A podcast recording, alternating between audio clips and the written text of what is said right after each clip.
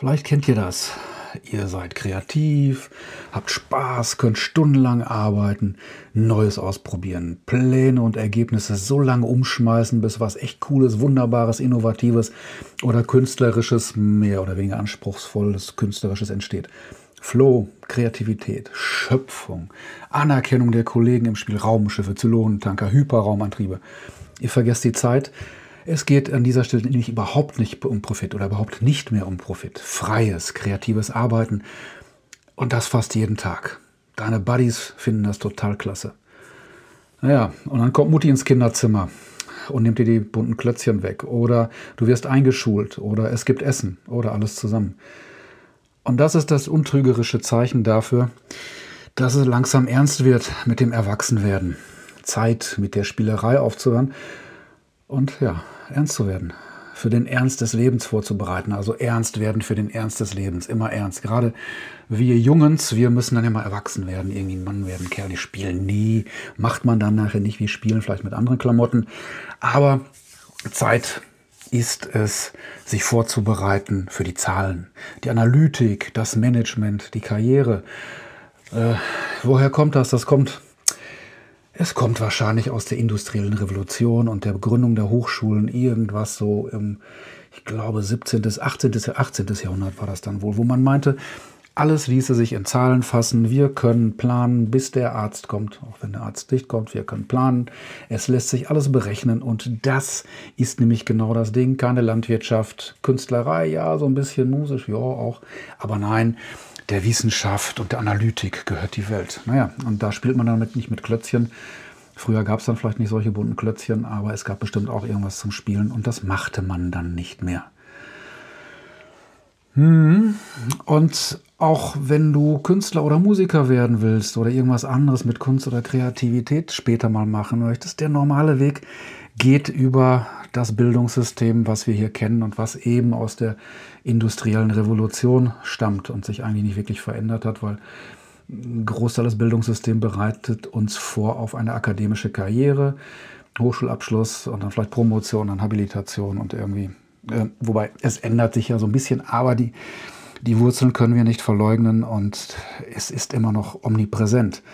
Und deshalb bereitet ja diese Lernerei uns angeblich auf den späteren Lebensweg vor. Wir sollen ja was Vernünftiges lernen. Wir sollen Manager werden oder Chef ist ja idealerweise, alle wollen Manager werden. Wobei, nein, nicht mehr alle. Neue Studien sagen ja wohl, irgendwie so auf Manager hat keiner Bock.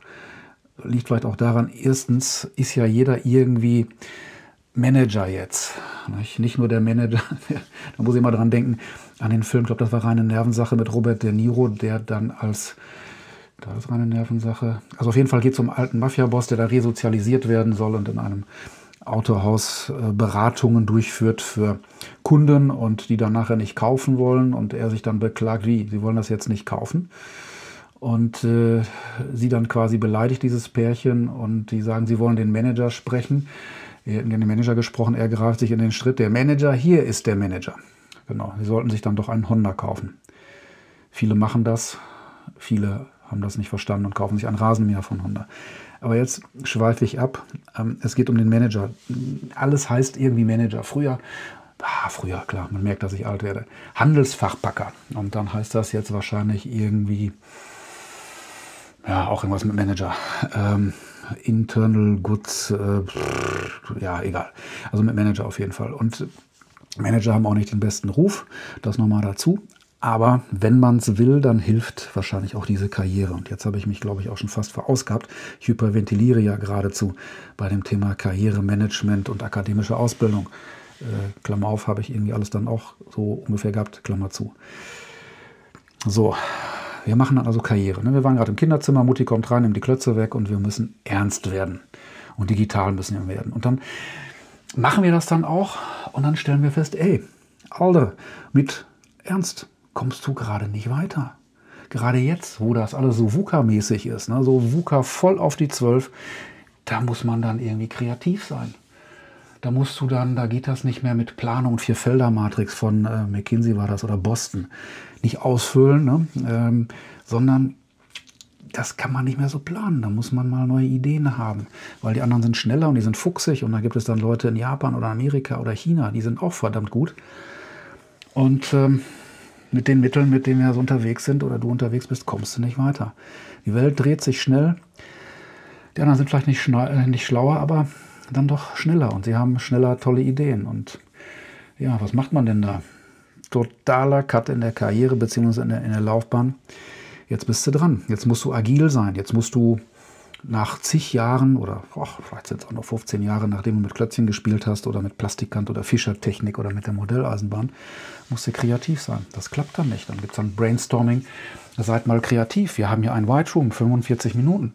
Da kommt der Trainer, wir machen was mit Karten oder ähm, ja, mit irgendwelchen anderen Methoden. Und dann steckst du in einem Prozess, und weiß gar nicht, wie dir geschieht und kannst da nichts. Naja, oder zumindest hast du das Gefühl, dass du nichts kannst oder die anderen, ja, also läuft halt nicht. Ne? Das ist das, was wir dann merken. Und dann kommt ein Berater.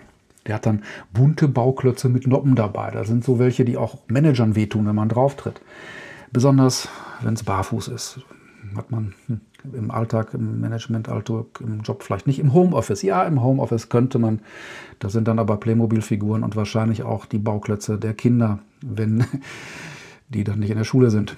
Und das heißt, es wird jetzt ernst. Es wird im Ernst wird mit Bauklötzchen gespielt. Und da hat äh, sich so etwas entwickelt.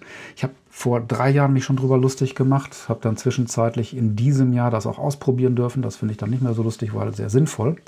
Das heißt dann Serious Play. Okay, Oxymoron könnte man meinen, ne? Serious und Play, hahaha.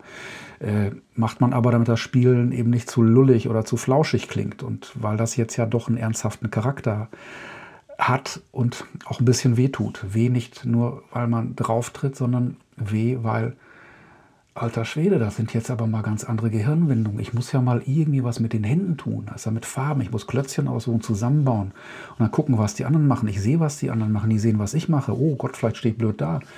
Das habe ich vorher noch nicht gemacht oder schon so lange her. Das kann ich nicht. Und da haben vielleicht viele von uns am Anfang so Berührungsängste. Nicht? Das ist, man braucht Zeit. Ne? Das Hirn, äh, der Rest des Körpers, vielleicht gibt es Abwehrreaktionen, Ausschlag, Pickel, äh, Kopfschütteln zumindest. Was soll der ganze Quatsch denn da jetzt? Man muss sich an die Steinchen gewöhnen und ja, und vielleicht sich nicht fühlen wie ein Vollidiot, weil ähm, hat man ja nicht gemacht. Ne? Was sollen die anderen denken? Na, und dann geht es dann irgendwann doch. Ne? Das ist so der, der Wiedererkennungseffekt. Mensch, Warum erst jetzt? Haben wir über Jahre, Jahrzehnte aberzogen. Da wird dann nicht gespielt, da wird dann ernst, früher vielleicht mit Krawatte, dann mit ganz vielen äh, abgedroschenen Managementbegriffen, mit Bullshit, äh, Strukturzahlen und ich weiß nicht was. Alle super analytisch und mega verkopft und mit, mit Begriffen versehen, die keiner versteht, aber äh, wo andere beeindruckt werden. Äh, haben es einfach, haben es vergessen, wegtrainiert. Ja, das ist so, als ob die orale Phase jetzt wieder anfangen würde, so wie Daumenlutschen oder was auch immer. Nennt, euch, nennt es Throwback oder Flashback oder was auch immer. Und das ist einfach so, dass die, diese spielisch kreative, spielerisch kreative Herangehensweise, wenn man genug Zeit hat, also jetzt nicht die Blockade, ah, 15 Minuten oder 30 Minuten, wir machen eine Kreativsession, da müsst ihr tolle Ideen haben, Lösungen finden wenn, wenn denn das spielerisch Kreative mit genügend Zeit und Raum verbunden wird, boah, da kann es auch was geben, nämlich gute Ideen, Möglichkeiten. Ne? Solche, die mit dem ursprünglichen Spiel und mit der Aufgabe gar nichts zu tun hatten, jetzt auch unabhängig von Serious Play, sondern andere Hirnwindungen mal, die mal verstaubt sind oder vielleicht wie zugewachsene Wanderwege, die mal da waren, aber die man lange nicht gegangen ist. Äh, Nutzen heranziehen und ausprobieren. Das braucht ein bisschen Mut, vielleicht auch sich zu blamieren, äh, keine Angst davor zu haben. Und dann hat die Beschäftigung mit spielerischen Methoden, äh, die haben positive Kollateralschäden. Da kann man über die Beraterkollegen schimpfen, wie man will, äh, aber die bringen einen dann vielleicht doch, bringen uns dann doch so ein bisschen an, an etwas Altes, Gelerntes und auch immer noch aktuell sehr Nützliches heran, das Spielen wieder zu erlernen, langsam. Nicht? Also jetzt nicht, nicht verordnet, langsam. Ich habe es ja selber gesehen bei diesem Probe-Workshop. Am Anfang gucken die Leute dann so ein bisschen komisch und dann nachher will keiner mehr aufhören. Okay, vielleicht muss man dann, man kann ja jetzt kein Lego-Diplom machen und dann ich sag mal, nur noch Lego spielen, wobei, ja, vielleicht könnte man das schon. Aber eigentlich geht es dann ja zurück wieder in den Job mit den kreativen Ideen, Heuwelchen. Wir haben die Möglichkeit, ähm, die Skepsis zu reduzieren. Also sollten wir dann die Skepsis reduzieren, die Angst abbauen und äh, auch keine Angst davor zu haben, sich zum Affen zu machen, wenn halt die Figur, die man da gebastelt hat oder das Szenario, dass das einmal ein bisschen doof aussieht oder zusammenfällt. Und das geht dann nachher von ganz alleine und flüssig und auf einmal Flow. Alter Schwede, genau, Flow, das passiert auch. Also nicht der, an dem man sich juckt oder kratzt, sondern Flow im Sinne von Fluss, so wie früher. Selbstvergessen und man baut, bis man was hat, was Feines. Und warum nicht gleich so und warum nicht immer schon so? Es, ist es nicht fahrlässig, ne, wenn man das so sich anschaut? Ist es nicht fahrlässig, das Spiel, die einfach natürliche, natürlichste Art des Menschen, auch des Kindes, das Ausprobieren, Experimentieren, was früher gang und gäbe war und einfach toll war, über Jahre abzutrainieren, dass wir es vergessen haben und dann vergessen wir, dass wir es vergessen haben und müssen es jetzt wieder neu lernen. Wie können wir es schaffen, diese Spiel- und Spaßkompetenz, Spiel als wirklich essentielles Kreativitätsinstrument und um äh, nicht immer mehr vom selben zu machen, das wieder durchgängiger ins Leben zu bekommen, beziehungsweise äh, als Bestandteil, als Element aufzunehmen, zu begrüßen, zu trainieren und äh, dann auch entsprechend zu nutzen. Es macht Spaß und wenn es jetzt nicht direkte Ergebnisse bringt, dann macht zumindest die Birne frei für was anderes. Ähm, viele gute Dinge. Ich glaube, die Wissenschaftler haben es mittlerweile auch, haben sie bestimmt, haben die bestimmt äh, entdeckt. Also ich finde, wir sollten das üben und vielleicht auch auf Kosten der Beraterkollegen, die das dann, nein, das ist das Gute, dass die, dass, dass die Kollegen das äh, wieder, wieder ins Leben rufen als spielerische Trainieren. Kann man auch selber machen.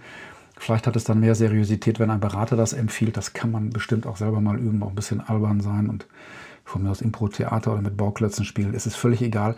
Aber das Spielerische, das Neue oder die, die Hirnwindung, die, die die Synapsen mehr verbindet, und Energie freisetzt, die großartig sein kann. Und dafür ist das jetzt in der Folge 12 von ins Unreine gesprochen so ein Enthusiasmus. Äh, Sprech-Podcast, weil Enthusiasmus heißt ja Entheos, ne? also wenn der Geist dann so in einen kommt. Ich glaube, das passiert auch, wenn man sich solchen Situationen aussetzt und die zulässt.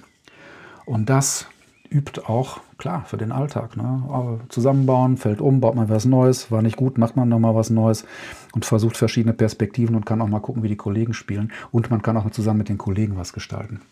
Das ist eine wunderbare Sache.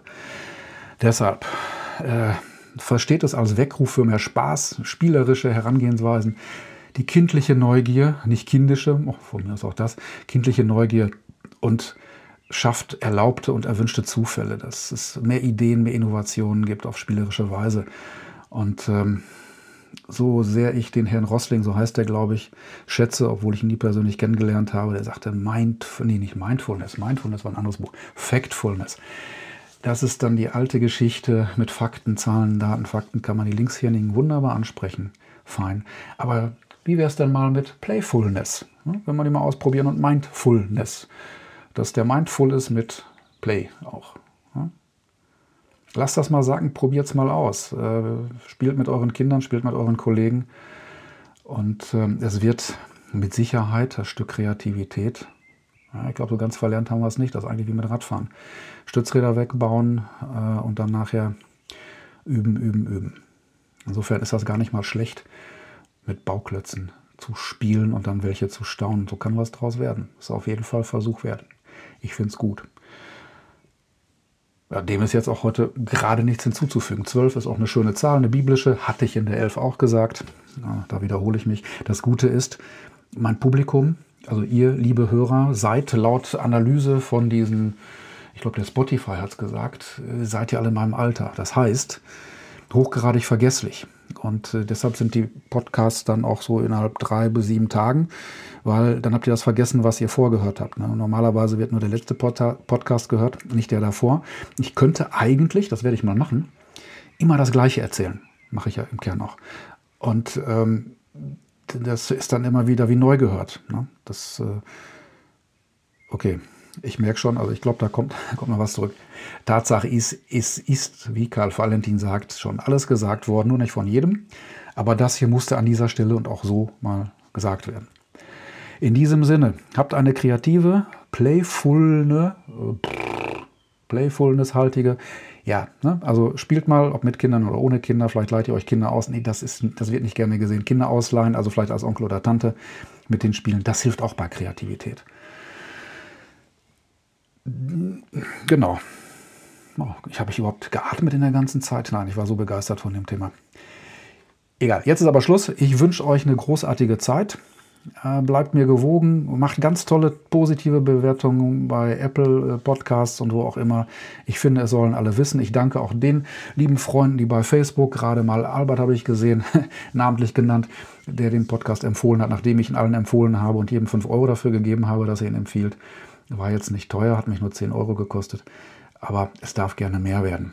Und gerne auch im Dialog, ne? kein Interview-Podcast, wenn ihr, das könnten wir auch mal machen Sollten wir mal machen demnächst.